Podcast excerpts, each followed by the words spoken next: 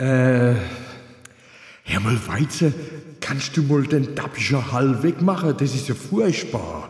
Ah, holla gut, zu Befehl. Moment. Hallo Echo. Weize, jetzt mach das mal weg, bitte. Okay. Test, so ist besser. Hallo. Erst einmal äh, danke. Danke, dass ihr all da seid und das, obwohl, dass ihr mich kennengelernt habt. Äh, wie will ich denn sagen, ich hab ja keine Ahnung gehabt, wer halt alles da ist. Die haben mich null informiert. Und das war in letzter Zeit ganz oft so, dass ich keine Ahnung gehabt hab. Von nix.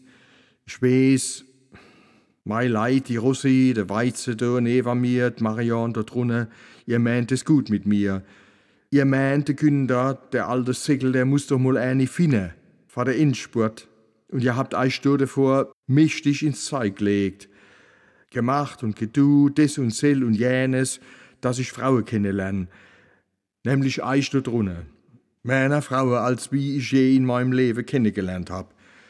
Aber Leids hat einfach kein Ducht mit mir. Ich weiß das und ihr da drinnen, ihr wisst es wahrscheinlich auch. Guck mal, ich war in meinem Leben schon ganz viel allein. So richtig hat's halt nie gepasst.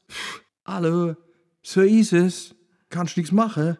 Aber ich hab trotzdem ein gutes Leben gehabt. Ein ganz arg gutes Leben. Früher, ganz früher, da hab ich gedacht, das mit der Liebe, das muss ganz einfach sein. Das ist es aber nicht. Und ich hab oft geglaubt, jetzt hab ich sie verwischt. Aber pff, es war dann doch nix.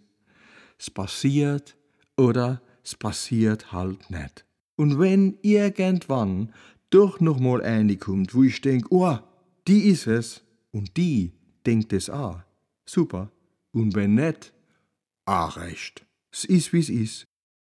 Still war es geworden im Garten vom Roten Ochsen.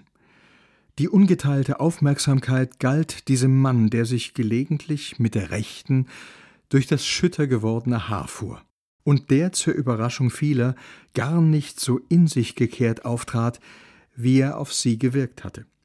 Es könnte das Schlusswort gewesen sein, zaghaft regte sich Beifall. Eins noch, Weize. Er drehte sich zu seinem Bühnennachbarn, der ihn nicht aus den Augen gelassen hatte und der weiterhin ungewohnt andächtig lauschte. Du, dei Rossi, die Chefin do vom Rote Ochset, Marion, was ihr alles auf die Beine gestellt habt für mich, ich weiß das zum Schätzen. Aber eins ist mal klar. Ihr habt sie all, aber net drei noch. Danke für alles. Seid mir nicht bes, ich bin halt wie ich bin.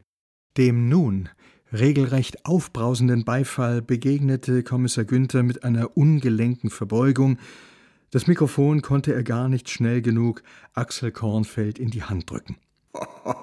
Ein Applaus in Fette, Vater. Was von krasser Ramondiger. So war der früher nicht. Das liegt alles bloß an euch da drunne.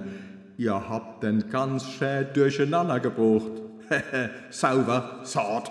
Jetzt wird's Zeit für Musik und ich hab natürlich natürlich genau das richtige Lied Vater Günther. I will survive. Auf Deutsch, ich will kein Weib. Und los geht's. An der Bühnenrampe wurde Kommissar Günther empfangen von Marion Helche, die ihn in ihre Arme schloss und gar nicht mehr loslassen wollte.